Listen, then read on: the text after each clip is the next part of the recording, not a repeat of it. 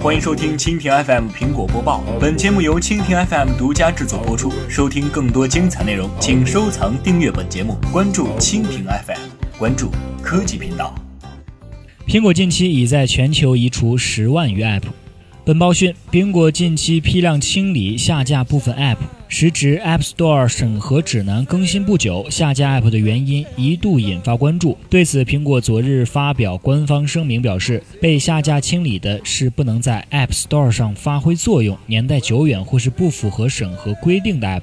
为了确保提供优秀的 App 和游戏，同时也为了保障用户的安全，App Store 会评估并移除不能在 App Store 上发挥作用、年代久远或是不符合审核规定的 App。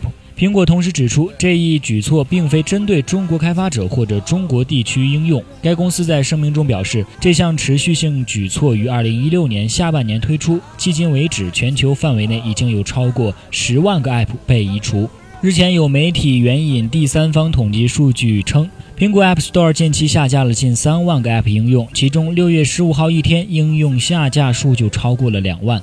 另有传闻指出，这一举动或是为了清理依旧在使用热更新的应用。对于中国的开发者而言，这也是苹果给予的一次警告。苹果昨日的声明是对类似传闻的回应和澄清。此外，声明还对 App 的审核时间进行了明确。苹果宣布对审核进行了革新，极大减少了审核的时间。目前已经可达到百分之五十的 App 审核在二十四小时内完成，九成的 App 审核在四十八小时内完成。更快的审核使开发者得以快速修复问题，并更加顺畅地整合用户的反馈。这一举措已经对开发者创造和更新他们的 App 带来了深远的影响，同样也为用户带来了巨大的好处。